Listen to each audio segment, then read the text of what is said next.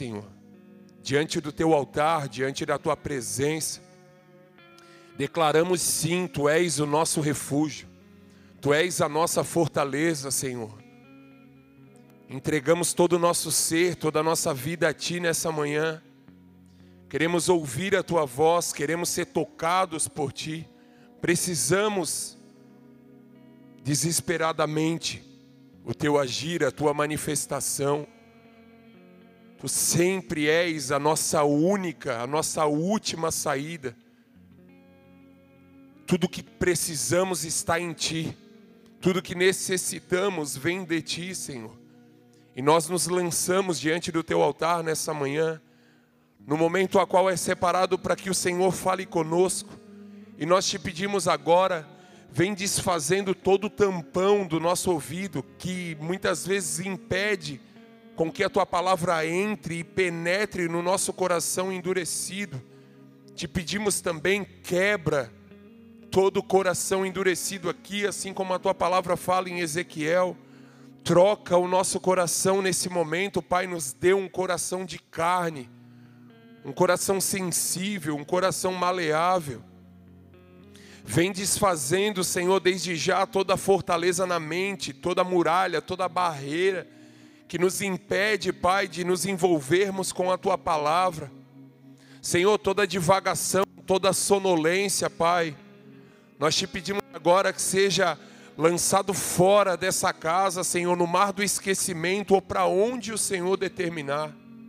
Clamamos por mente de Cristo, clamamos, Senhor, o capacete da salvação sobre as nossas vidas, Pai, blindando a nossa mente, porque nós queremos apenas ouvir a tua voz que toda interferência, que todo barulho, que vem nos tirar o foco, nos roubar do propósito estabelecido pelo Senhor para essa manhã, seja cancelado no nome de Jesus. Nós consagramos esse momento a Ti, Senhor. Chamamos a existência, Pai, já sabemos que existe, mas nós chamamos ainda mais anjos, uma milícia, miríades e miríades de anjos sobre esse lugar anjos ministradores, Pai, ministrando cada um aqui. Existe jovens aqui, existe adolescentes, existe idosos, homens e mulheres. A palavra é uma só. Mas nós te pedimos, Pai, anjos ministradores, ministrando cada um em específico. Fala com a mulher na área que ela precisa, que venha falar com o homem na área que ele precisa com o jovem, com o adolescente de igual forma, Senhor. Tu age de multiforme graça, Pai, nós te louvamos por isso. Diminuímos nessa manhã, Pai, para que tu cresça. Diminuímos nessa manhã para que tu cresça, Pai. Tu és o convidado de honra sobre esse lugar. De nada vale, Senhor, nós nos reunirmos nessa manhã aqui se a tua presença não estiver, se o Senhor não estiver no nosso meio, será uma reunião qualquer, Senhor, será um debate de um livro, mas não é isso, Senhor, que ansiamos para essa manhã. Nós ansiamos, Senhor, para essa manhã o teu reino sendo estabelecido aqui na terra, como ele é no céu, Senhor. E dessa forma nós oramos e consagramos essa palavra a ti.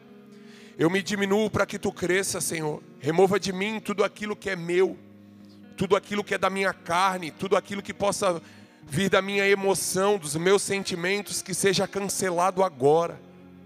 Senhor, me conecta de espírito a espírito, Senhor, que eu possa ser um canal, um canal da tua glória, um canal, Senhor, da tua voz sobre essa igreja. Em nome de Jesus, Pai, que nenhuma palavra saia da minha boca, Senhor, que não vier direcionada de Ti. Assim eu te peço, Pai, consagramos esse momento, no nome de Jesus. E você que crê, diz amém. Aleluia, glória a Deus. Pode aplaudir que é para o Senhor, amém? Não é para homens, não é a homens que nós aplaudimos. Eu queria fazer um pedido antes de iniciar a palavra. Hoje nós estamos numa manhã de ceia. Se você quiser, amém? Fica na paz. Eu vou dar dois minutos para isso.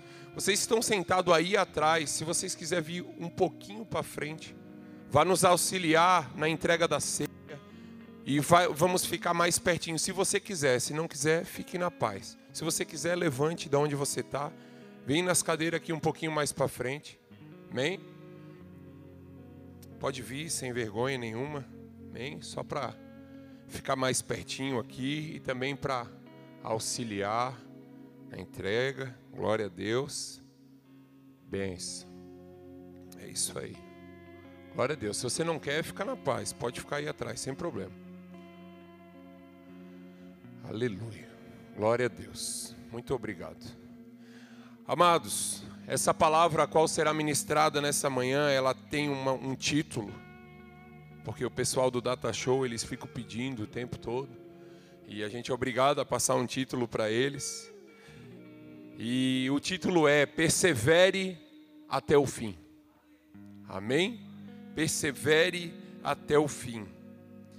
Eu queria que você abrisse a tua Bíblia em Romanos 5, no versículo 1. Nós iremos ler. Romanos 5, no versículo de número 1.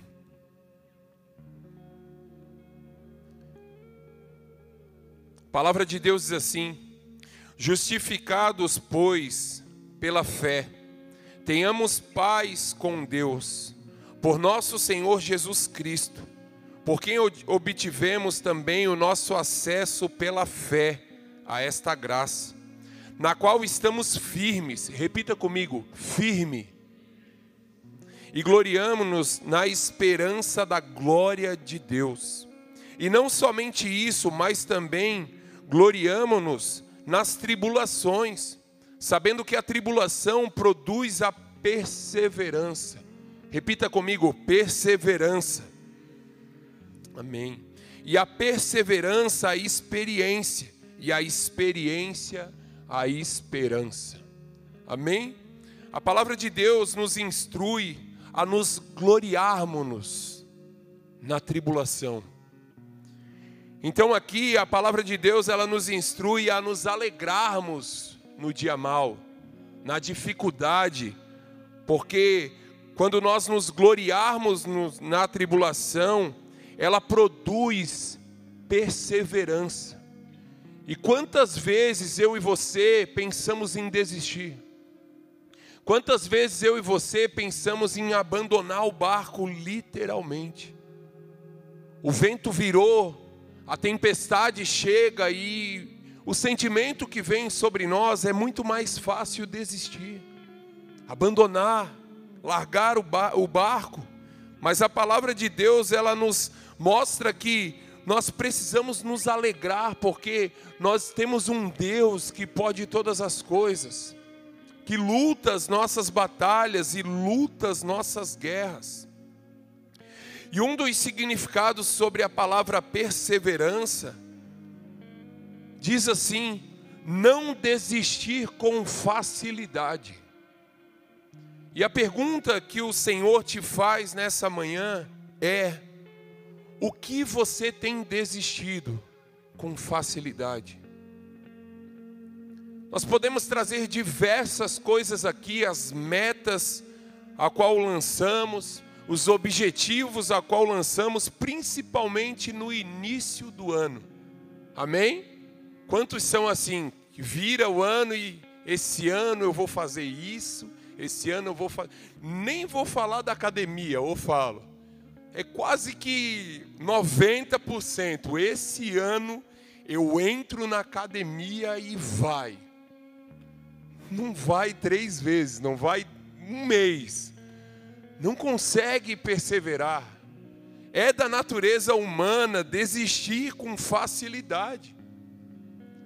Mas o significado de perseverança está nos dizendo que perseverança, perseverar é não desistir com facilidade. E eu e você, em diversas vezes na nossa caminhada, na nossa vida, nós desistimos com facilidade. Achamos muitas vezes que já ultrapassamos o nosso limite. Eu não aguento mais. Quantas vezes essa frase sai da nossa boca? Estou falando de mim, amém? quantas vezes falamos, eu não aguento mais.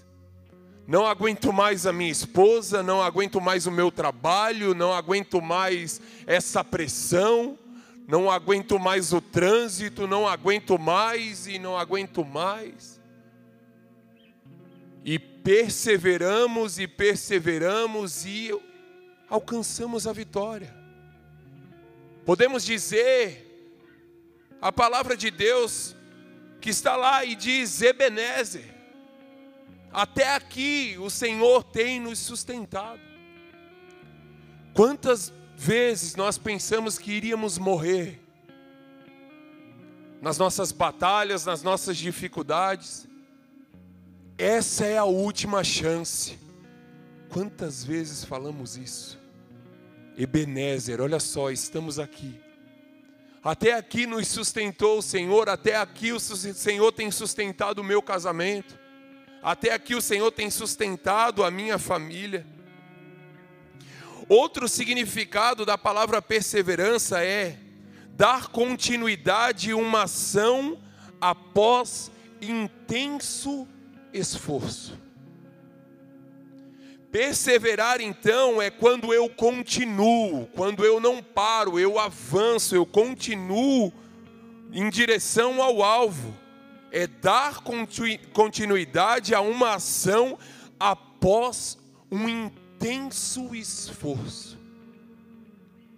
E aí fica mais uma pergunta: o quanto eu e você temos nos esforçado o quanto eu e você temos nos dedicado às lutas intensas que se levantam contra nós.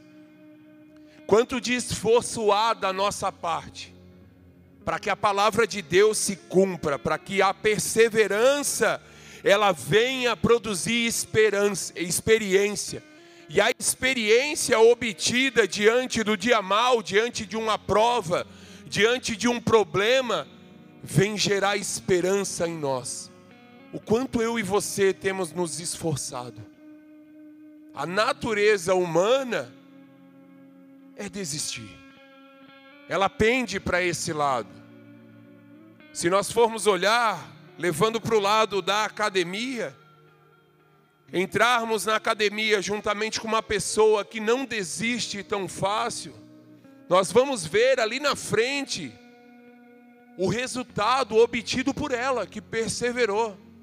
Vai estar tá lá o camarada maromba, e nós vamos permanecer franguinho, ali bem fraquinho, bem magrinho, porque perseverou aí, olha só, nele deu resultado, e por que, que eu estou aqui fraquinho, magrinho? E eu falo numa academia como exemplo, mas isso pode ser numa corrida. Quantos que começam e correm 5 quilômetros e logo desiste, ah, mas o cara ali corre 10, mas é porque ele perseverou, ele teve o mesmo cansaço, ele teve a mesma fadiga. Aqueles que vão até o fim, eles alcançam o objetivo, eles alcançam o alvo, mas é necessário perseverar. Já trazendo para a palavra perseverança no grego, quer dizer firme, firmeza você ser perseverante na raiz grega é ser firme. O quanto eu e você temos sido firmes diante das lutas que se levantam contra nós. Ser firme, ser posicionado, saber o que queremos, saber onde queremos chegar, qual é o propósito, qual é o foco, qual é o objetivo final. Como estamos levando as coisas que Deus tem entregue na nossa mão? Aonde estamos fundamentando a nossa casa, a nossa fé, o nosso trabalho? Onde estamos? Será onde estamos depositando a nossa confiança? Eu fiz algumas anotações aqui. Perseverar é ter um alvo e não olhar para trás. Porque se olhar para trás, nós iremos desistir. Quando você tem um alvo, quando você tem um foco, nada vai te paralisar, nada vai te roubar. Eu estava conversando com, com um irmão esses dias que ele, ele é atleta, ele corre aí, ele faz umas maratonas loucas. E ele falou para mim que quando ele está correndo, até a própria esposa já cobrou ele, que ele não ele não a cumprimenta quando passa por ela, ela está lá torcendo por ele, orando por ele, né? E ele passa lá correndo e ela fala: Mas você não me dá nenhum oizinho, não me dá nenhum tchau. Ele fala: Eu tenho um foco, eu tenho um objetivo. Se eu olhar para o lado, eu vou me desconcentrar. Eu vou perder o meu equilíbrio. Eu, eu, eu tenho um alvo. E isso é a mais pura verdade. Na nossa vida cristã, na nossa caminhada, a mesma coisa. Amados, a palavra de Deus, ela nos fala o quê? Que nós devemos olhar para o monte, porque de lá vem o nosso socorro. E o que nos faz muitas vezes não perseverar? O olhar é para o monte, mas nós começamos a olhar para onde? Para os lados. Se você tira o olho do monte, você vai olhar para o lado, você vai ver pessoas. Se o meu socorro vem do monte, vem de Deus, quando eu olho para os homens, eu vou começar a ver falhas. Porque a pessoa que está do seu lado, ela tem as mesmas falhas que você. Ela tem a mesma limitação de que você. Mas o nosso Deus não. Então o que tem nos feito paralisar muitas vezes diante da nossa vida com Deus é que nós em meio à nossa perseverança, nós queremos olhar para os lados, olhar para trás e aqui, como eu falei, perseverar é ter um alvo e não olhar para trás. É enxergar sim a dificuldade, porque se eu olho para frente, eu vou ver que está longe. A nossa caminhada, a nossa corrida, nós estamos numa corrida, a palavra de Deus fala que nós estamos numa corrida. Nós estamos numa corrida até a eternidade, nós estaremos correndo nessa caminhada. Mas se eu olhar para frente, eu vou enxergar as dificuldades, porque vai ter, pode ter obstáculo, pode ser uma corrida em meio às montanhas. Vai ter as dificuldades, elas vão, nós vamos ter que ultrapassar ela, nós vamos ter que virar o caminho, nós vamos ter que mudar a rota muitas vezes, mas faz parte para que se chegue até o fim. O que nós não podemos é paralisar, olhar a dificuldade e achar que ela é um gigante, a qual nós não podemos vencer. O que eu e você precisamos fazer diante dessa palavra, diante dessas dificuldades e dessas lutas, é enxergar a dificuldade sim, mas saber que a solução para elas é muito maior. O nosso Deus é um Deus grande, é um Deus poderoso, é um Deus que pode todas as coisas. Quando a palavra fala que Ele é onipotente, Ele é onipotente. E nós precisamos nos agarrar à palavra de Deus para vencer essas lutas e essas dificuldades que se levantam em meio à caminhada, em meio à nossa jornada.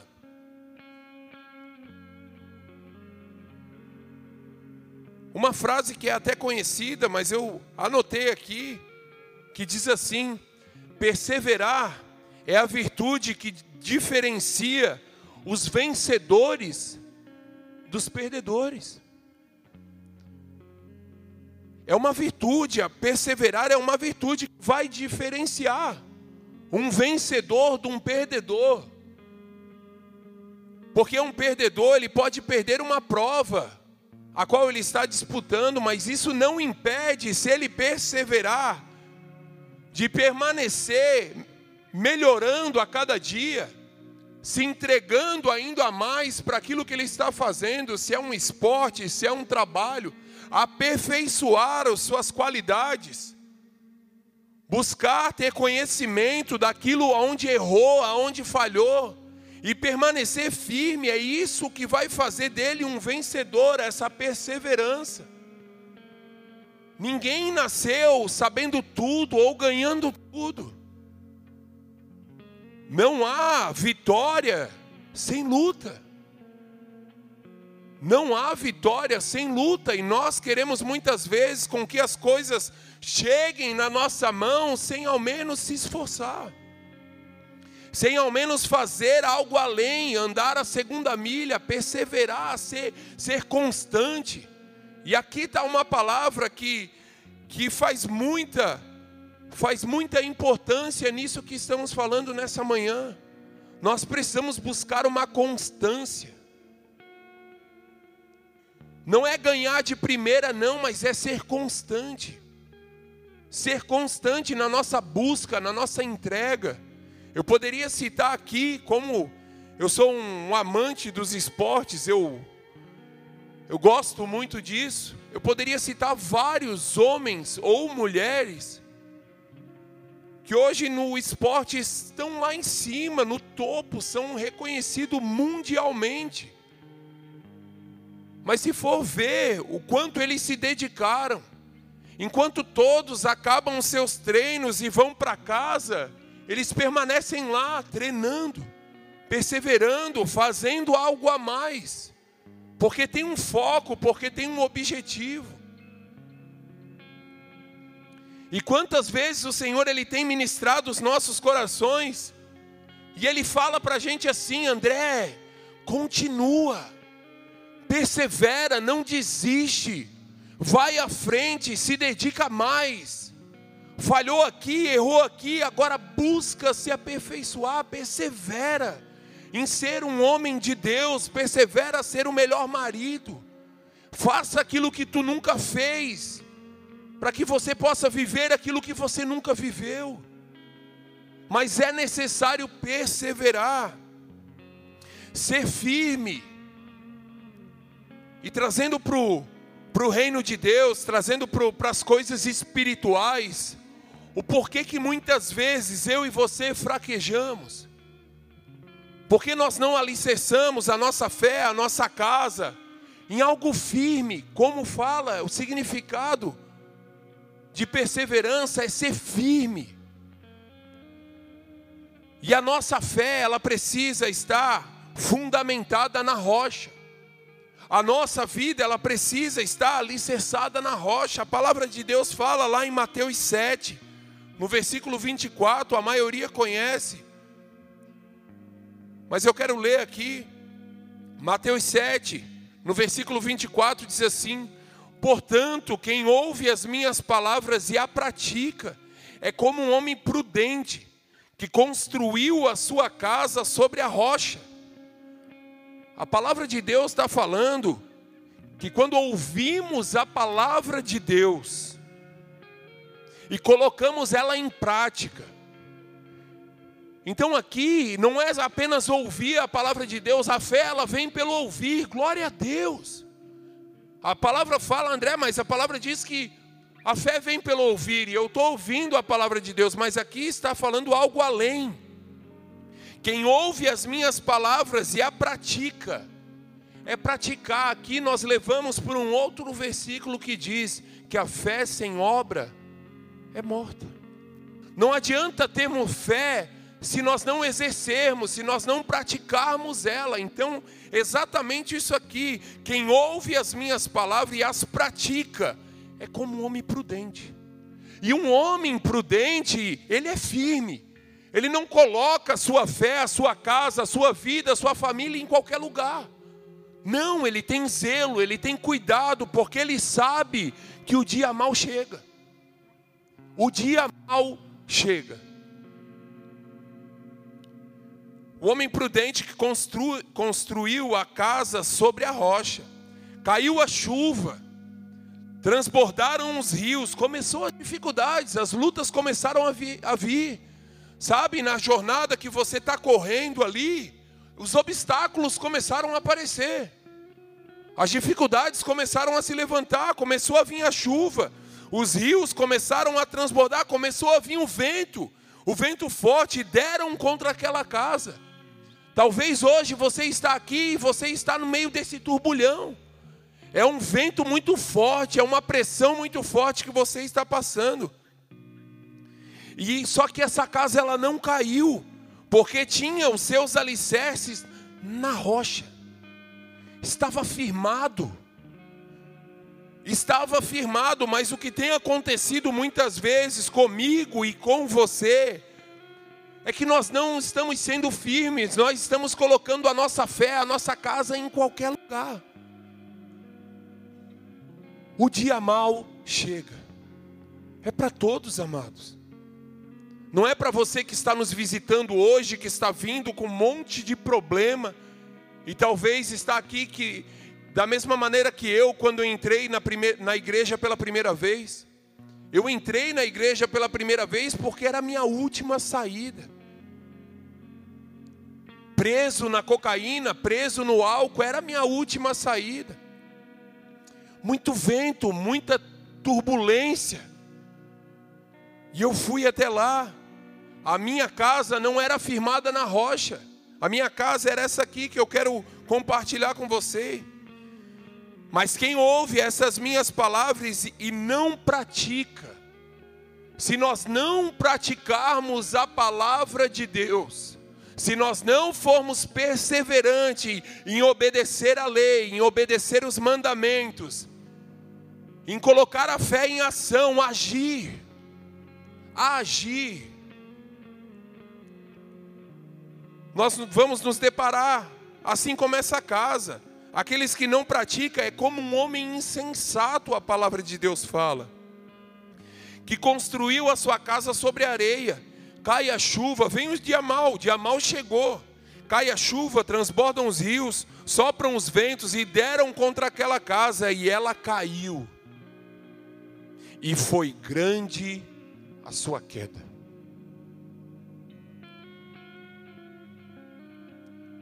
Amados, o que eu quero compartilhar com vocês é que se nós não perseverarmos, se nós não formos firmes diante de tudo aquilo que o Senhor tem proposto para nós,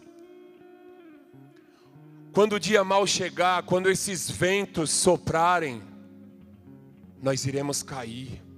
A falta de perseverança nos leva à queda. A falta de perseverança nos leva à morte, à morte física, à morte espiritual. Talvez você está aqui hoje e os ventos são contrários. Está difícil demais. Você está declarando frases a qual eu declarei muitas vezes.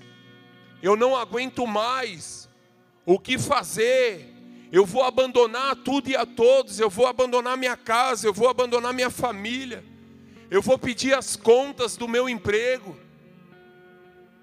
A depressão está batendo na tua porta. Você não quer mais fazer comunhão, você não quer mais se alegrar, você está se isolando a cada dia mais. Você até tenta, você até busca, mas não tem conseguido. E aí vem as setas, vem as dúvidas sobre os nossos corações, sobre, a nossa, sobre o nosso ouvido, sobre a nossa mente. Abandona tudo. Larga. Vai ser mais fácil. Mas quando eu estava preparando algo que veio sobre a minha mente, e eu quero fazer essa pergunta para vocês, diante desse cenário, diante dessas lutas. Hoje você está aqui nessa casa alicerçando a tua fé, tendo uma vida com Deus, por mais que esteja em lutas, por mais que esteja em dificuldades, por mais que esteja em problemas com os irmãos, problemas com os pastores, com os líderes, com quem for, com o diabo, você tem problema com tudo e com todos. A pergunta que eu quero te fazer é: abandonar a fé Largar a fé vai resolver os teus problemas? O que vai mudar isso na tua vida? Eu estou trazendo isso porque quando eu estava meditando na palavra foi algo que veio muito forte ao meu coração, porque Satanás ele fica aqui, ó. O porquê que muitas vezes nós damos ouvidos e aceitamos isso? O que vai mudar? Se diante de todo esse cenário, diante de todas essas lutas que eu tenho vivido, se eu só abandonar minha fé, o que vai mudar? Vai mudar alguma coisa? Vamos lá. Você hoje está aqui, está endividado, deve um milhão para o banco. Você está, a tua empresa quebrou literalmente. Você não vê saída.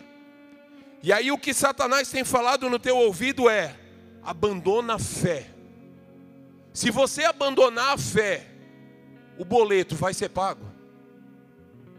Pode responder. O boleto vai ser pago? Não vai ser pago. Talvez você está passando por uma dificuldade tremenda no teu casamento, buscando o auxílio de homens e mulheres de Deus para te aconselharem, para orar com você, para te dar um, um conselho baseado na palavra de Deus. Teu, a tua casa está literalmente uma guerra, o teu filho na droga. Você tem buscado, tentado colocar a palavra de Deus em prática. E aí o que Satanás tem lançado no teu ouvido, no teu coração é: abandona a fé. Vai resolver? Sim ou não? Pode responder, sim ou não? Não vai, não vai resolver. Não vai resolver. Amados, a nossa guerra é aqui, ó. E Satanás ele fica o tempo todo lançando setas na nossa mente, lançando dúvidas na nossa mente, porque se ele rouba a nossa fé, se ele faz com que eu e você tiramos a nossa casa alicerçada da rocha, onde nós estamos firmes, o vento está batendo, as chuvas estão vindo, os rios estão transbordando, está difícil, mas você permanece firme. Se você retira a tua casa de lugar, é tudo que Satanás quer. Porque daí no dia seguinte, vai vir novamente as chuvas, vai vir novamente o vento, vai transbordar o rio novamente. Mas aí o alicerce não existe mais. Aí sabe o que, é, que vai acontecer? O que a palavra de Deus fala, que quando o inimigo ele retorna sobre as nossas vidas, quando nós damos acesso, ele vem quantas vezes pior? Só para quem lê a Bíblia, quantas vezes pior vem? Sete vezes pior. Então, diante da palavra de Deus, o que eu consigo extrair disso é que, se eu retirar a minha casa da rocha, não perseverar, não for firme diante das lutas, o que vai acontecer com as dificuldades e as lutas que eu tenho hoje? Ela vai piorar, ela vai triplicar, ela vai ficar sete vezes pior. E eu estou te falando isso não é para colocar medo no teu coração, mas é porque é uma verdade, é o que a palavra de Deus nos instrui. É a palavra de Deus nos instrui. Um abismo chama outro abismo. Então eu e você precisamos ser firmes diante das, das lutas, das dificuldades, perseverar mesmo. A palavra de Deus fala algo poderoso, doloroso, chegar a assombrar os nossos corações. Amados, é muito melhor eu e você, diante da luta, se lançar sobre a rocha, a nossa rocha é Jesus Cristo, amém? É muito mais fácil eu e você se lançar sobre a rocha do que a rocha se lançar sobre nós.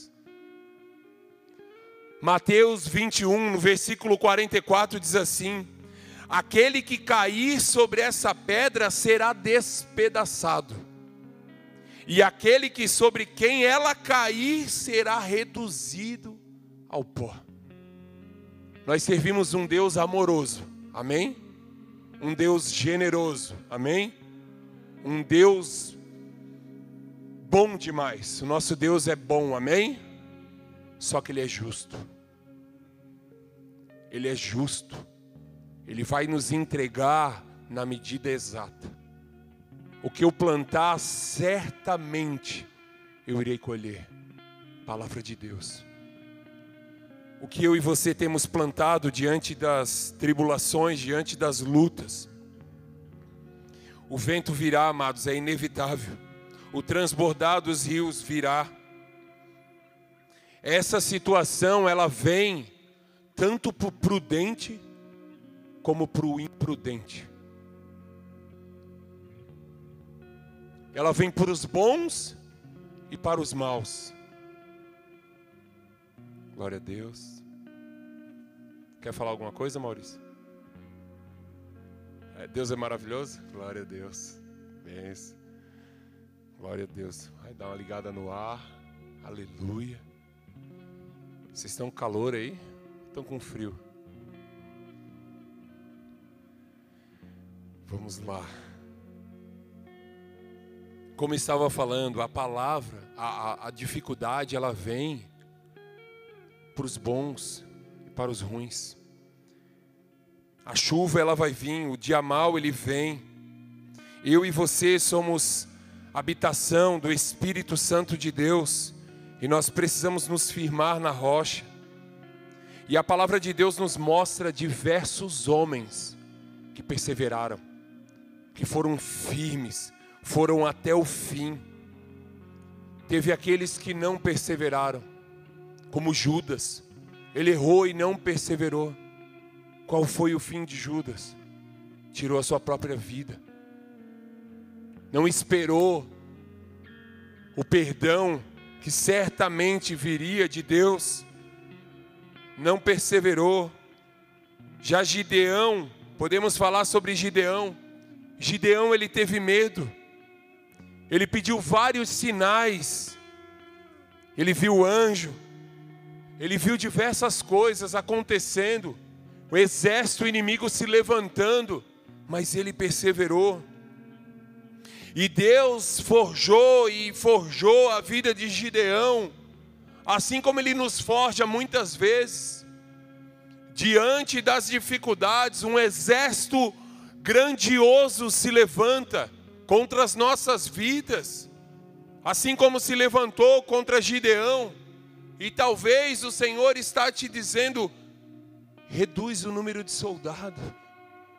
É você mesmo. Você queria que tivesse um monte de gente ao teu lado te ajudando, mas esse é o tempo que o Senhor está te forjando. Vai, filho, você consegue. Seja firme, se agarre às promessas, se agarre à palavra que eu tenho ao teu respeito, porque um com Deus é é maioria.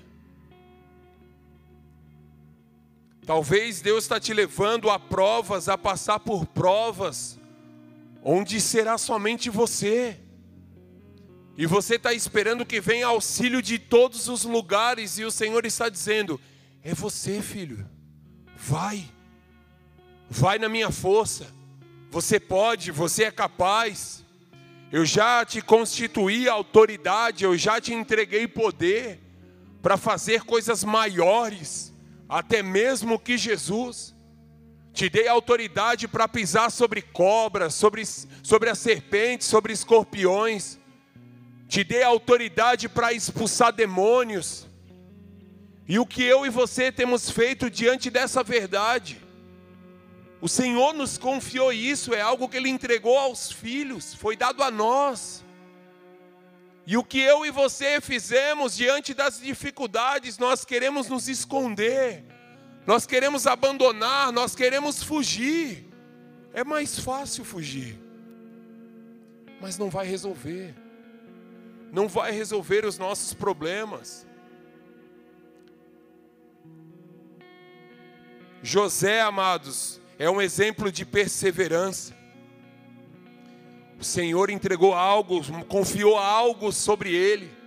Ele teve sonhos e mais sonhos. Ele foi perseguido, ele foi vendido pelos próprios irmãos. Ele foi humilhado, ele passou por muitas dificuldades. Mas ele perseverou.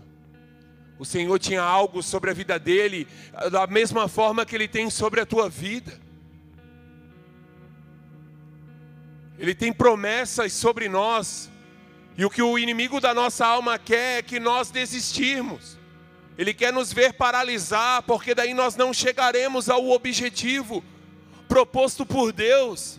Existe um propósito grandioso da parte de Deus sobre as nossas vidas.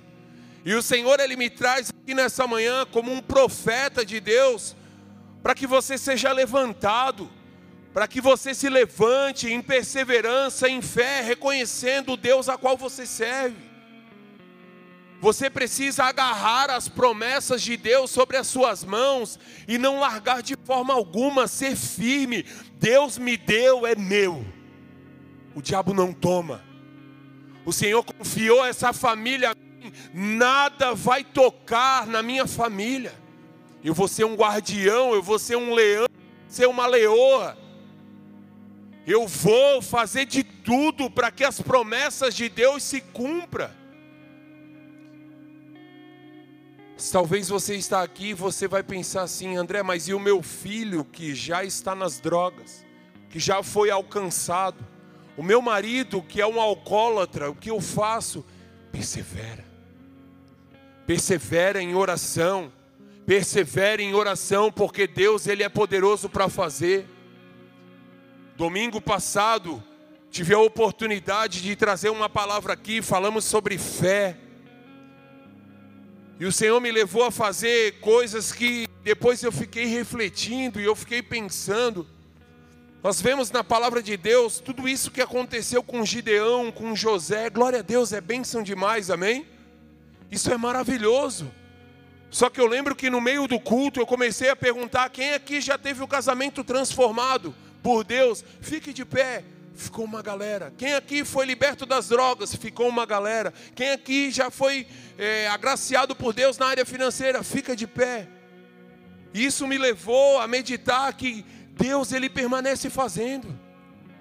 Não é que ele fez lá atrás, não é uma historinha que aconteceu e ah, vamos falar para gerar motivação no coração das pessoas, que essa palavra ela não gere motivação no teu coração, mas que ela gere transformação no teu coração. Quem te motiva, quem vai te estimular é Deus, o Espírito Santo de Deus que nos estimula para a batalha. Amém? Nós pregamos a palavra de Deus, nós trazemos aqui aquilo que o Senhor confia a nós. Não é um culto, não é uma palestra de alta ajuda, não, não. Não é isso. É a palavra de Deus que está sendo declarada, e quando eu e você nos agarramos firmemente nela, colocamos em prática, somos prudentes, como a palavra fala, vai vir o vento, vai vir a chuva, vai vir o que for, e você vai permanecer firme. A nossa fé, ela precisa ser inabalável. Aquilo que te tocava não pode te tocar mais. Sabe, aquelas coisas, aqueles sentimentos. Ai, foi todo mundo e não me convidaram. Ah, mas e cadê a unidade? Para de olhar por isso. Faça diferente. Talvez você está excluído, talvez você tenha fechado a porta e fica olhando de longe todo mundo se alegrar e fica pensando que ninguém te convida, sai para fora. Participa. Faça algo diferente para viver algo diferente. Não ficar condenando, não ficar apontando o dedo, não. Quando nós agirmos assim, nós vamos estar agindo com imprudência. Seremos imprudentes, a nossa casa não vai estar firmada na rocha. Aí você começa a olhar o Instagram, olha, foi todo mundo e eu não. Sai do Instagram e vai para a comunhão. Vai se fazer família. Vai, se envolve, faz algo diferente. Seja proativo. Dê o passo de fé. Como estava falando de José, voltando aqui, ele foi vendido pelos irmãos, ele foi escravo, ele foi preso, ele foi caluniado. E talvez tudo isso é o que está acontecendo com você e comigo hoje. Estamos presos espiritualmente, estamos amarrados, estamos sendo injustiçados no nosso trabalho. Talvez você está trabalhando e o teu salário deveria ser muito melhor. Você se acha injustiçado por isso. Algo que eu quero testemunhar e com autoridade. Persevera. Persevera, porque por um longo tempo na minha empresa eu vim exercendo um cargo, a qual na minha carteira de trabalho não estava lá. A remuneração salarial não estava lá. Os ventos maus vinham, vinha as seta. Quantas vezes eu procurei o meu pastor, eu vou sair da empresa. Ele só falava, persevera. Persevera, há uma promessa de Deus sobre a tua vida dentro daquele lugar. O propósito é maior do que o salário que você quer. O propósito é maior do que o salário que você quer. Não tem a ver com dinheiro, tem a ver com vidas. Eu, ah, Jesus amado. Pastor, em vez de me ajudar, parece que estica, né? Acha que é chiclete, vai esticando para ver até onde vai. E glória a Deus por isso. Glória a Deus por isso, porque eu já cheguei na porta do RH. E aí eu lembrava, persevera, e volta, e volta, e volta lá quietinho. É, Senhor, tu tem razão, persevera persevera. E aí o que o Senhor faz quando você descansa, mas continua perseverante, firme, fazendo o teu trabalho, como se fizesse para Deus. Tudo o que fizer, faça para a glória de Deus. Palavra. As comportas do Senhor se abrem. A janela do Senhor se abre, eu estou falando com autoridade. Porque eu estou vivendo isso. Eu estou vivendo isso. Isso tem alcançado a minha casa. Então eu falo com autoridade, não é algo que alguém me contou, não. Não foi o, o não, eu não, não é de ouvir falar. Não é de ouvir falar, eu estou vivendo, eu estou vendo. Eu estou provando disso. Provar e vede que o Senhor é bom. Faça a prova do Senhor. Mas em meio às provas, persevera. Persevera, seja constante assim como José foi. Só quero trazer algo para concretizar isso. Gênesis 42, no versículo 6 diz assim: José era o governador da terra, era ele quem vendia a todo o povo da terra, e vindo os irmãos de José, prostraram-se diante dele com o rosto em terra. Aqui é só para confirmar um sonho que Deus entregou a ele, que ele contou, e dali em diante a vida dele virou um inferno. Talvez diante da promessa de Deus que foi declarada sobre a tua vida, a tua vida tem virado um inferno. Porque Satanás ele não quer te ver feliz. Ele não quer te ver aqui dentro, por isso a resistência de você vir para um culto. Por isso é a resistência de você estar na comunhão, porque quando você está numa comunhão, você se alegra, você vê quão bom e agradável é quando está reunido entre os irmãos. A palavra de Deus, ela, ela se concretiza sobre nós, é como se descesse um óleo fresco sobre nós.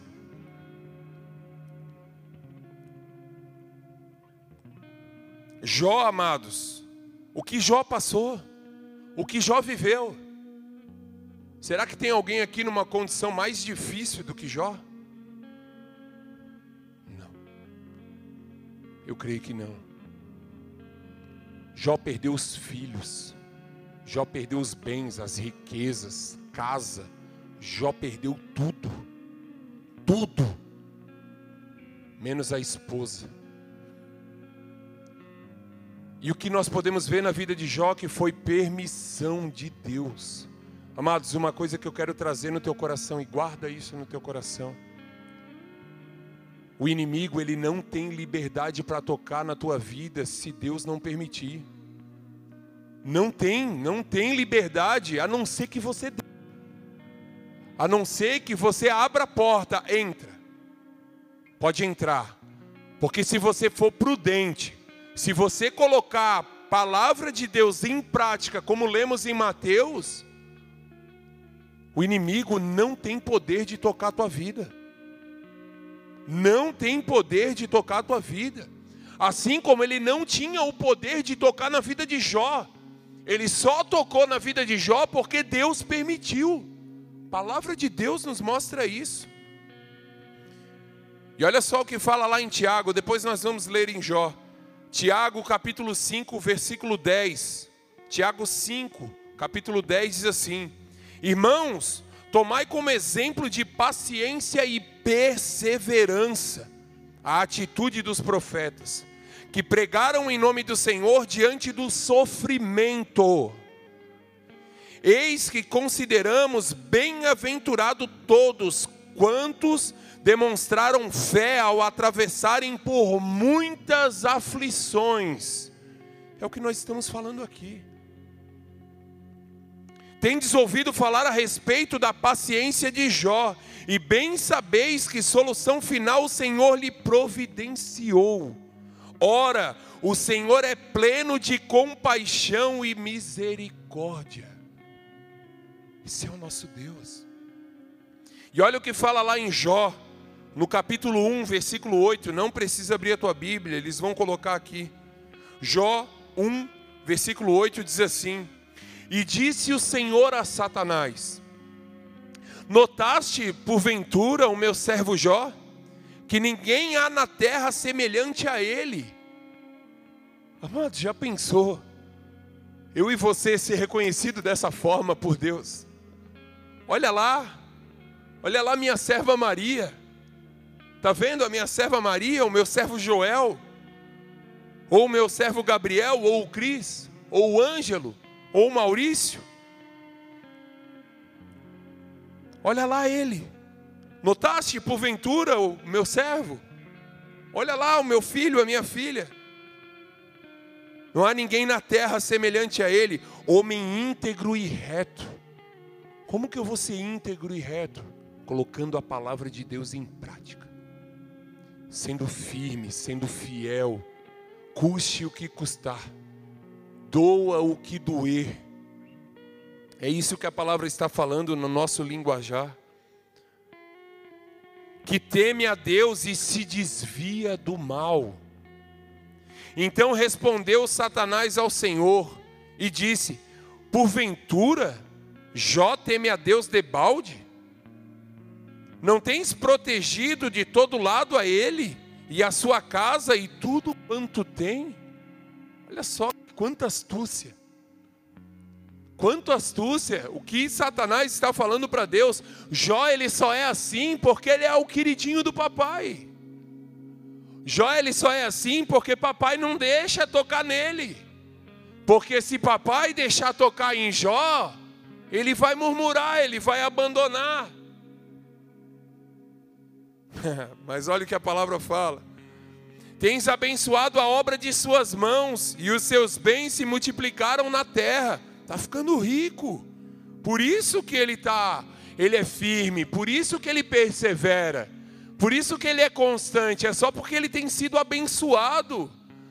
Não é porque ele serve um Deus poderoso, é porque ele é agraciado, é porque ele está cheio de mimo. É isso aqui que Satanás está falando. Mas entenda agora, mas estenda agora a tua mão e toca-lhe em tudo quanto tem. Olha só, Satanás astuto. Tira lá o carrinho dele. O emprego dele faz ele perder. Porque é fácil, amados. Vamos lá. Vamos ser sinceros. É fácil dar glória a Deus na vitória, né? É ou não é? Pode responder. A resposta é sim. Vamos lá. É ou não é? Sim ou não? É fácil dar glória a Deus. Como é fácil a gente glorificar ao Senhor quando tudo vai bem. É muito fácil. E é isso aqui que ele está falando. Aí está dizendo lá, vai lá e agora, em vez da vitória que você ia dar para ele, deixa ele passar por uma derrota para ver se ele vai continuar te glorificando. Quero ver mesmo se ele se joia, ele é temente.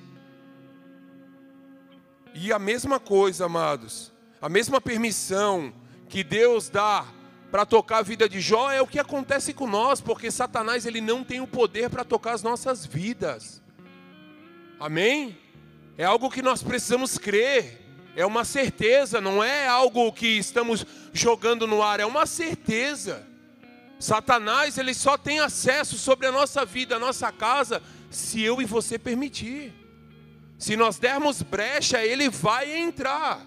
porque ele está ao nosso derredor, esperando apenas uma brechinha, apenas uma falha. Talvez o teu casamento ele está intacto. É uma discussão, é uma brecha que você dá, vira uma bola de fogo, vira um Deus nos acuda.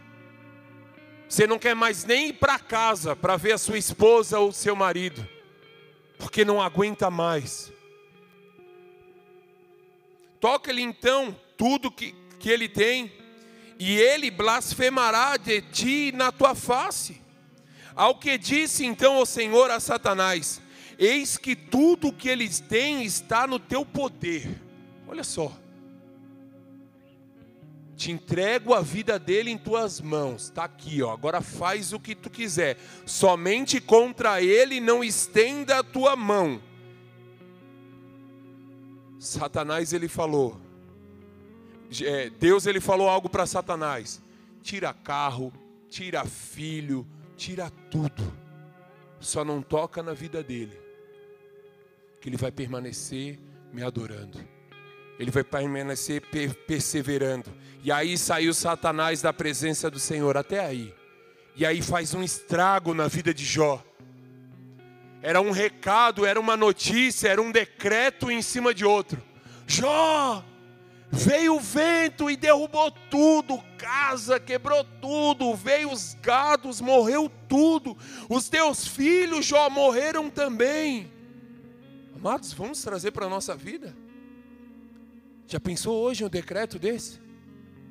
Se pequenas coisas já fazem com que a nossa perseverança é roubada, imagine decretos como esses, sentenças como essa. Teu filho morreu, tudo que você tinha, toda a riqueza acabou. É começar do zero. Amados, e nós não vamos entrar porque o tempo não nos permite. Mas o que Jó fez diante de tudo que foi roubado, tudo que foi tocado, o que Jó fez? Ele permaneceu firme. Ele perseverou até o fim e o Senhor restituiu tudo na vida dele, de uma forma dobrada, de uma porção dobrada. E é essa palavra que eu quero deixar sobre a tua vida. Se até aqui Satanás tem roubado algo sobre a tua vida, tem feito um estrago sobre a tua casa, eu quero ser um profeta de, de Deus sobre a tua vida e, e pedir encarecidamente para que você se levante de uma forma poderosa nessa manhã. Lute essa guerra, seja fiel à palavra de Deus, seja prudente, coloque ela em prática. Sofra o dano que for, sofra o dano que for, não importa a perda material que você vai ter aqui nessa terra. O foco é o céu. O alvo, a corrida, a proposta que o Senhor tem para cada um de nós é a eternidade. Não se apegue a esses bens materiais. Jó ele sabia muito bem da eternidade. Então nada que era tirado dele fisicamente, ele temia, porque ele sabia o Deus a qual ele servia. Deus me deu, Deus tomou. Bendito seja o nome do Senhor. Se Deus te deu, glória a Deus. Se Ele tirou, amém. Você está fazendo fundinho aí, eu vou cantar, irmão. Ó, ah, não, não vou cantar, é brincadeira. É, ah, estimula ali, ó. Quer botar a gente no fogo. A igreja consegue? A Ele a glória.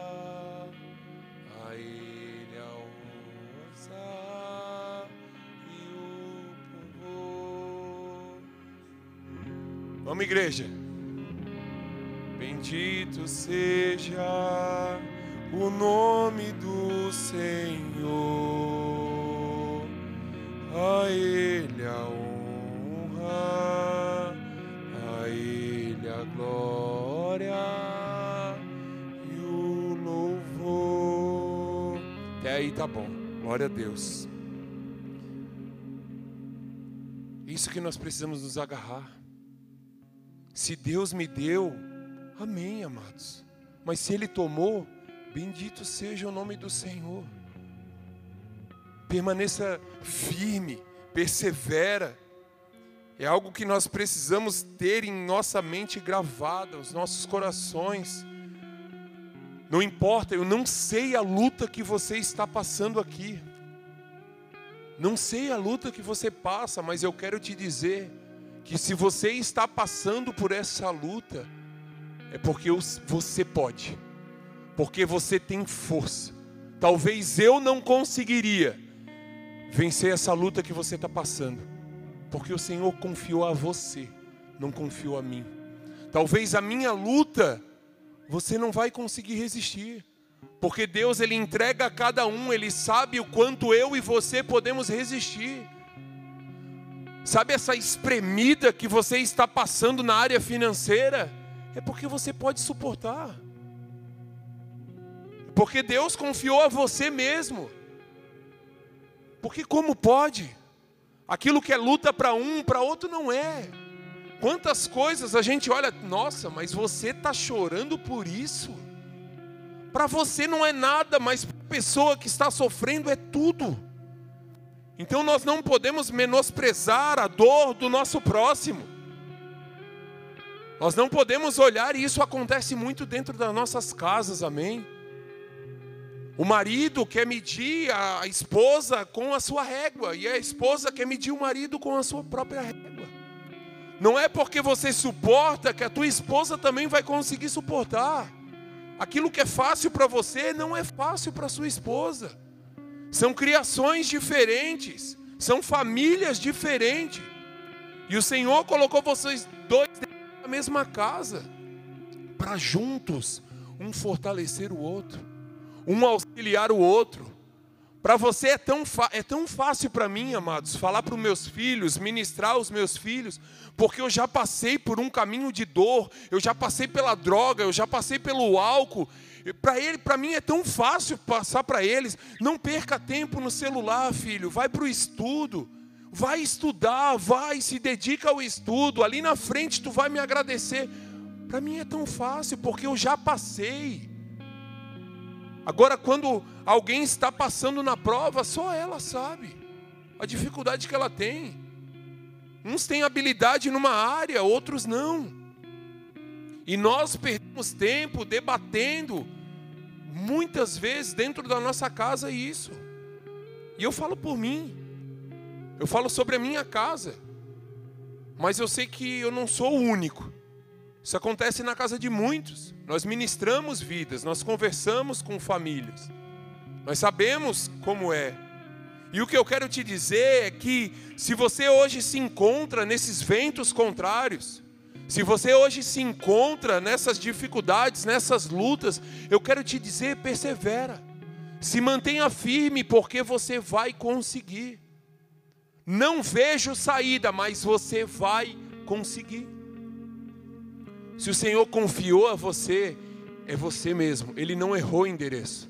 Às vezes parece que ele errou o endereço, né? É tanta porrada que ele me confundiu com Mike Tyson. Achou que eu ia conseguir suportar todas. Tá me achando que eu sou um lutador de MMA, porque é tanta porrada. Me confundiu, o endereço foi no endereço errado. Não veio errado não. Era para você mesmo, você suporta. Você consegue. Respaldo bíblico, 1 Coríntios, capítulo 10, versículo 13. Não sobreveio nenhuma tentação senão humana mas fiel é Deus, o qual não deixará que sejais tentado acima do que podeis resistir. Sabe essa luta que você está passando? Cara, Ele é um Deus Pai. Qual pai aqui daria uma serpente na mão de um filho se ele pedir um peixe? Qual pai faria isso? Qual pai que colocaria o seu filho numa enrascada que ele saberia que ele não iria conseguir? Nenhum pai faria isso. Agora imagina Deus. Você acha que Deus permitiu que você esteja vivendo o que você está vivendo porque Ele não te ama? Ele te ama.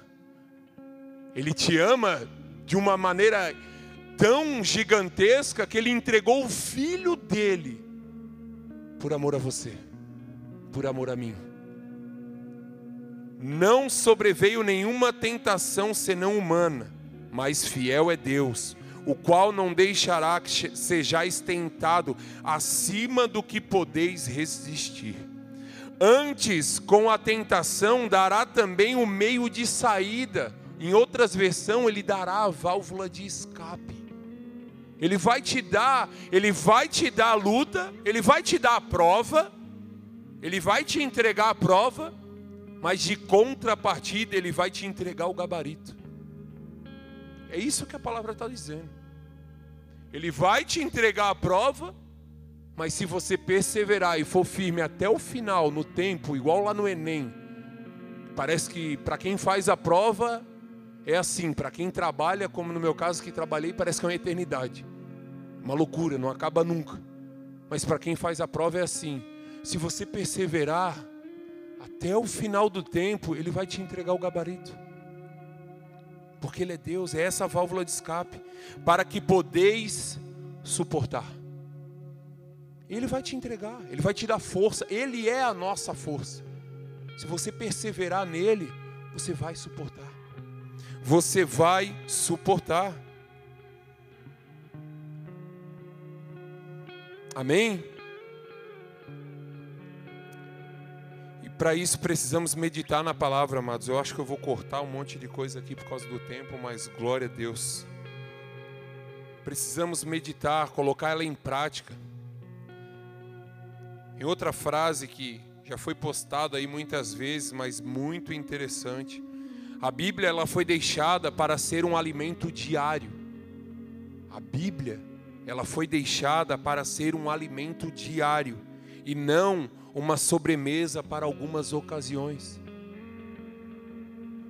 A Bíblia foi deixada para ser um alimento diário, ela que nos alimenta, ela que vai nos trazer força, ela que vai nos trazer vigor, não uma sobremesa para comer lá uma vez ou outra, só no domingo. Tem casa que sobremesa só no domingo, como na minha, lá uma vez ou outra. A Bíblia não pode ser isso, a palavra de Deus não pode ter não pode ser isso na nossa vida, não pode ser uma sobremesa. Ela tem que ser o alimento diário. Todo dia nós nos alimentamos. E da palavra de Deus não pode ser diferente.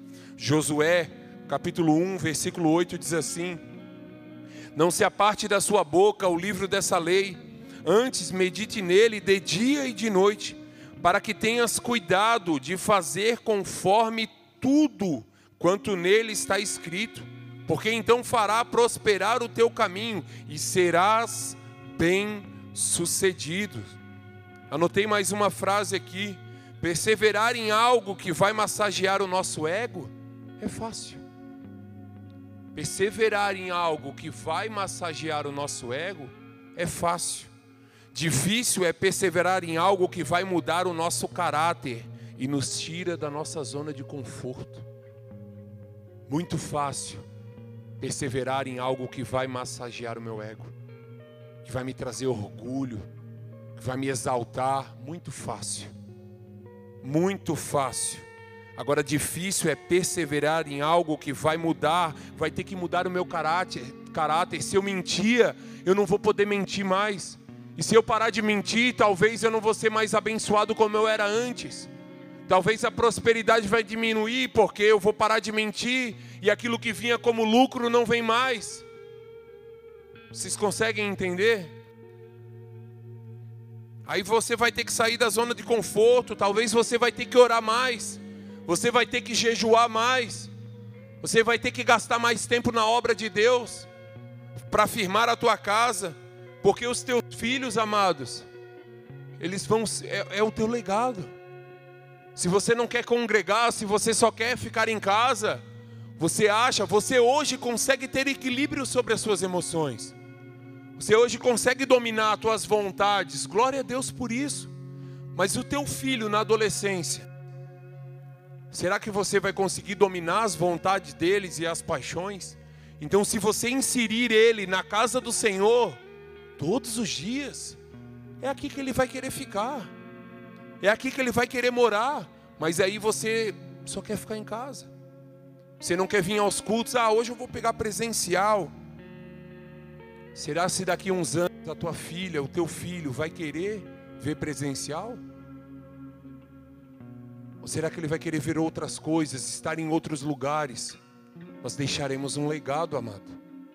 Deixaremos um legado. É cansativo vir ao culto de manhã? É. é cansativo vir ao culto à noite? É. Mas é o legado que nós queremos deixar. Ter o tempo de qualidade com o nosso filho, aproveitar, fazer eventos com ele fora da igreja. Mas essa é a nossa casa. Essa é a nossa vida.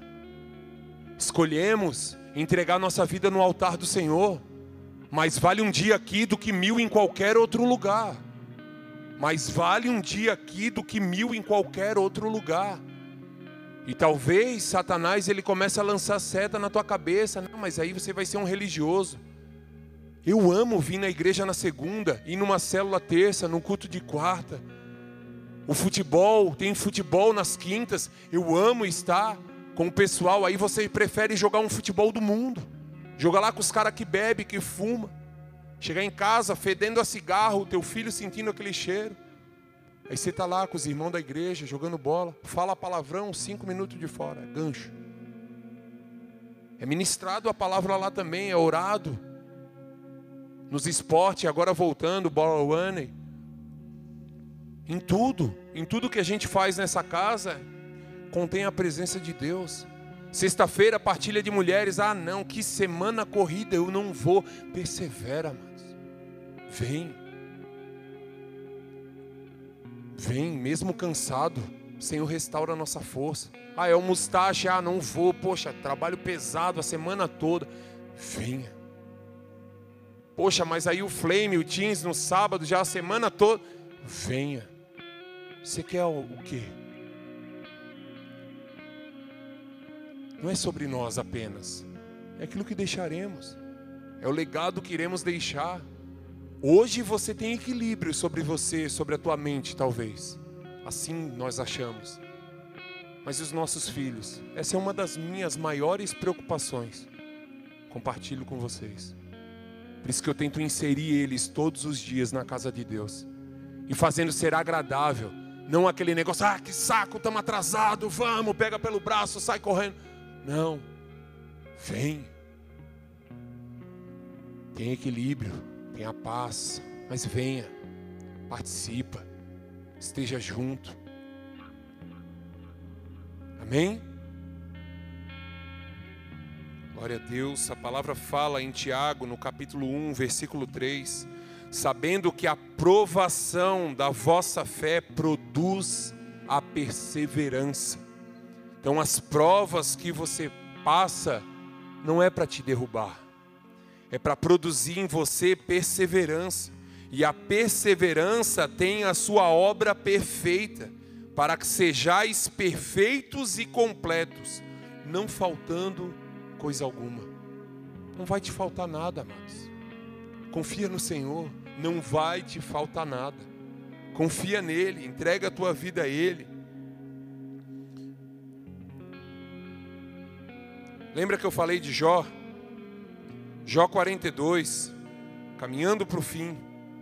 Jó 42, 12 diz assim: Perdeu tudo, amados, tudo, menos a esposa. Jó 42, 12 diz assim: E assim abençoou o Senhor o último estado de Jó, mais do que o primeiro. Sabe a, a glória da primeira casa? A glória da segunda casa? Ela vai ser maior do que a primeira a bênção que Deus tem sobre a tua vida é muito maior do que aquilo que você perdeu ali atrás. O que Deus tem preparado para você, nem olhos viram, nem ouvidos ouviram. É grandioso, amados. É grandioso. Mais do que o primeiro. Pois Jó chegou a ter 14 mil ovelhas, 6 mil camelos, mil jumentas de boi e mil jumentas, mil juntas de boi e mil jumentas. Também teve sete filhos e três filhas. E aí chamou o nome da primeira de Gemina. Tem mulher grávida aí?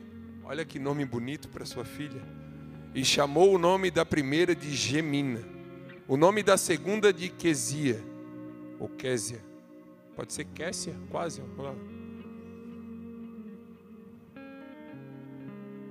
E o nome da terceira, Querem Apuk. E em toda a terra não se há e em toda a terra não se acharam mulheres tão formosas como as filhas de Jó. E o seu pai lhes deu a herança entre seus irmãos. Depois disso, viveu Jó ainda 140 anos, e viu seus filhos e as suas filhas até a quarta geração. Então morreu Jó, velho e cheio de dias. Ele não morreu através do ataque de Satanás. Ele cumpriu, ele combateu o bom combate. Ele concluiu a carreira, mas ele guardou a fé. Ele perseverou até o fim. Me tira tudo, se Deus me deu, Deus tomou. Bendito seja o nome do Senhor. Que bendito seja o nome do Senhor sobre a tua vida. 1 Tessalonicenses 1,3 diz assim: Lembrando-nos sem cessar da vossa obra de fé, do vosso trabalho de amor e da perseverança em nosso Senhor Jesus Cristo, diante do nosso Deus e Pai. Colossenses, capítulo 1, versículo 11 diz assim: Fortalecidos com todo o poder, segundo o poder da sua glória, para que tenham toda a perseverança e a longanimidade com alegria. Sejam perseverantes, mas sejam alegres. Saibam o Deus a qual vocês servem. Saibam a qual Deus vocês servem. Se alegrem nas tribulações. Glorifique a Deus em todo o tempo, porque Ele é bom. Hebreus 12, 1. Portanto, nós também, pois estávamos rodeados de tão grande nuvem de testemunha, deixando todo o embaraço e o pecado que tão de perto nos rodeia, e corramos com perseverança a carreira que nos está proposta. Lembra que eu falei sobre a corrida, sobre o alvo? Está aqui, amado e corramos com perseverança a carreira que nos foi proposta. Não foi falado que a corrida seria em terra plana, foi falado que teríamos aflições. No mundo tereis aflições, nos meio das corridas vai vir aflições, vai vir lutas, vai vir dificuldades. Sabe aquelas provas que fazem de corrida, aquelas maratona em terra plana? Isso aí, glória a Deus, legal. Eu lembro que a prima fez uma vez aquelas coisas com escalada. Ela corre, assim como o Cristiano lá. Você que tem mais os irmãos aí que correm.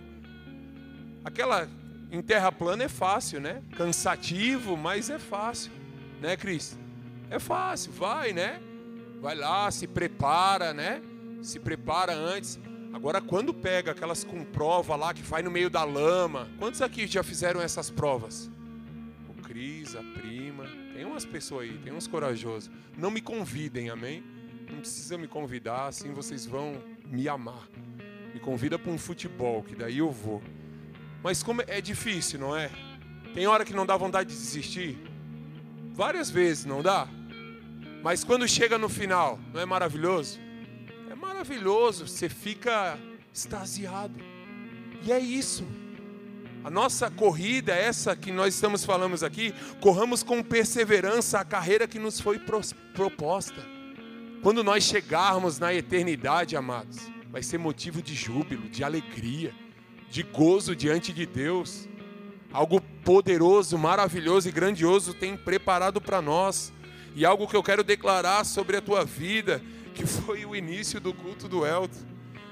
Amados, diante de todas essas lutas, essas dificuldades, vamos finalizar já.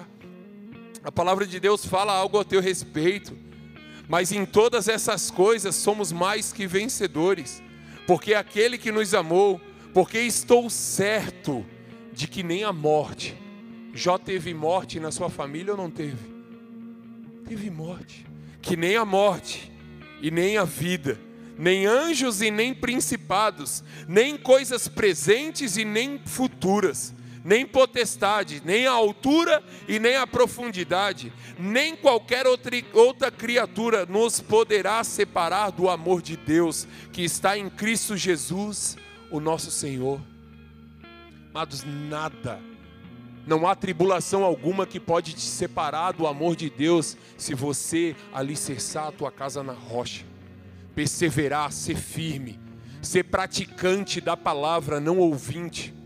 A fé vem pelo ouvir, mas a fé sem obra é morta. Pratique a palavra de Deus. Talvez você é preso no perdão, a palavra, te, a palavra de Deus te diz: perdoa 70 vezes 7. Difícil porque você não está sendo um praticante da palavra. Pratique a palavra. No começo é difícil, é doloroso, o processo do perdão dói mesmo, não é fácil mas não é um sentimento, você não vai sentir algo vindo dos céus, tocar o teu coração, vai lá agora e perdoa, não. O perdão é uma decisão, eu decido, eu vou perdoar, e daqui para frente eu vou trabalhar isso dentro do meu coração. Quando o inimigo falar que não, eu vou dizer sim, perdoei. Perdoei, eu decidi perdoar. Se Jesus perdoou, se Deus me perdoa todos os dias das minhas falhas, das minhas dificuldades, quem sou eu para não perdoar o próximo? A misericórdia do Senhor, ela se renova sobre nós toda manhã. E nós não merecemos isso. É graça de Deus, a palavra fala, é graça de Deus sobre nós. E Ele nos perdoa. Quantos aqui pecaram ontem? galera não quer levantar a mão, pode levantar todo mundo. A palavra diz que aquele que diz que não peca é mentiroso, que só isso já é um pecado. Todos nós pecamos. A galera fica com medo, viu? Pecamos, a gente peca. E olha só, o que, que aconteceu hoje pela manhã? A misericórdia se renovou. O que nós fizemos para ser perdoado? Nada. Talvez nem pedimos perdão. Senhor misericordioso, vai lá, filhão. Você é um cabeça dura mesmo, né?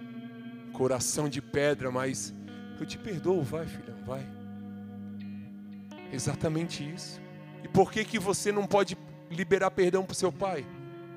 E por que que você não pode liberar perdão para sua mãe, para o seu marido, para sua esposa, para o seu filho, para o seu pastor, para o seu líder? Amém? Glória a Deus. Finalizo com Mateus 24, que é o foco. A última, a última palavra, a última frase para fechar essa palavra, para nós irmos para a Santa Ceia. Mateus 24, 1 diz assim: E Jesus saiu no templo, e enquanto caminhava, os seus discípulos aproximaram-se dele e lhe para lhe mostrar a construção do templo pessoal do louvor já pode subindo, amém? Vocês estão vendo tudo isso? Perguntou ele. E eu lhes garanto que nada ficará aqui, pedra sobre pedra, serão todos, todas derrubadas. Tendo Jesus se assentado no Monte das Oliveiras, os discípulos dirigiram-se a ele em particular e disseram: Dize-nos, quando acontecerão essas coisas? E qual será o sinal da tua vinda e o fim dos tempos? E Jesus respondeu: Cuidado, que ninguém os engane. Amados, é o que nós mais vemos hoje aí. O inimigo querendo nos cegar, querendo nos paralisar através da mídia. Quanta mentira! Tá tudo aí, ó, escancarado. Só não vê quem não quer. Só não vê aquele que não quer. Pois muitos virão em meu nome dizendo: Eu sou o Cristo, e enganarão a muitos. Vocês ouvirão falar de guerras e rumores de guerra. Será que tem alguma coisa a ver com os dias de hoje? Mas não tenham medo, é necessário que tais coisas aconteçam, mas ainda não é o fim. Nação se levantará contra nação e reino contra reino. Haverá fomes e terremotos em vários lugares. Existe fome ainda nos dias de hoje? Existe terremotos?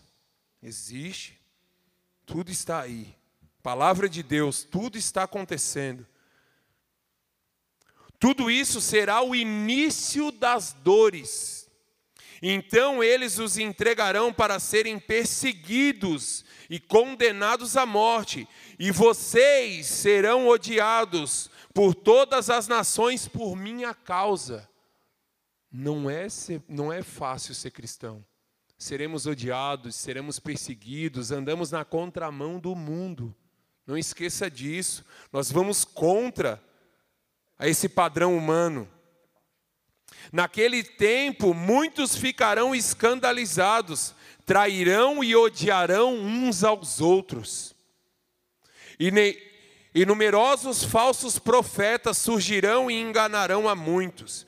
Devido ao aumento da maldade, o amor de muitos esfriará. É o que vivemos hoje, amados. Quantas pessoas já não estão mais nem aí para nada? Ver uma criança sendo estuprada já não dói mais, já não machuca mais, já não, não gera nada no teu coração, você já não nem ora. Muitos de muito, o amor de muitos esfriariam. Mas olha o versículo 13, finalizamos com isso.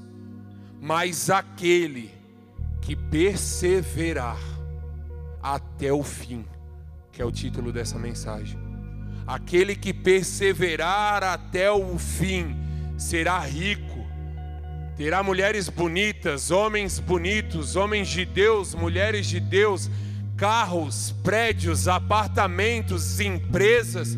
Terá tudo isso não? Não. Será salvo. E esse é o foco. Perseverar até o fim para obter a salvação. Esse é o nosso foco. O foco do homem e da mulher de Deus, se não for a salvação, você está no caminho errado. Te digo, muda a rota, muda. Não é esse caminho que você está trilhando aí, não, não é esse. Sai, sai desse caminho, se volta, volta a rota, volta a rota. Pergunta para o Senhor, Senhor, eu acho que eu entrei na trilha errada. A trilha que eu entrei, o caminho é largo demais é largo demais, tudo pode. Estou adquirindo tudo através de mentira, através de sonegação, através de traição. Eu estou tendo tudo, está tudo fluindo. Um mar de rosas, tudo acontece ao meu favor. Volta, volta, volta. Você está correndo a corrida errada. Você está correndo a corrida errada. A corrida que nós vamos correr é sim uma corrida cheia de aflição, cheia de obstáculos, mas em todas elas nós seremos mais que vencedores. É o caminho que nós vamos correr é o caminho estreito, a porta é, é estreita. Não vem nada com a gente, não. A salvação, você não consegue trazer o teu filho para ser salvo com você. Você vai deixar o legado, você vai ensinar o caminho que ele deve andar. Mas a salvação é individual, a palavra fala. Exatamente por isso, porque é só você, o caminho é estreitinho, não passa mais nada. É você e mais nada.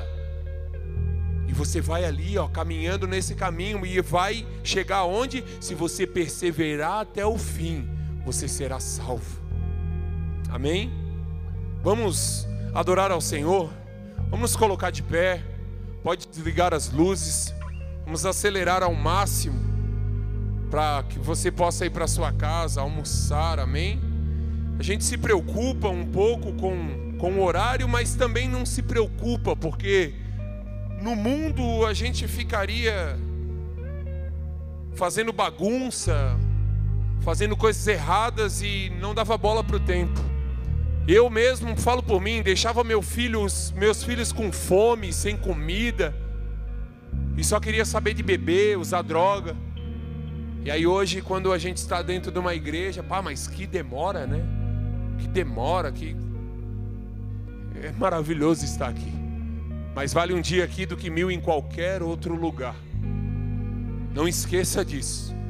Não esqueça disso.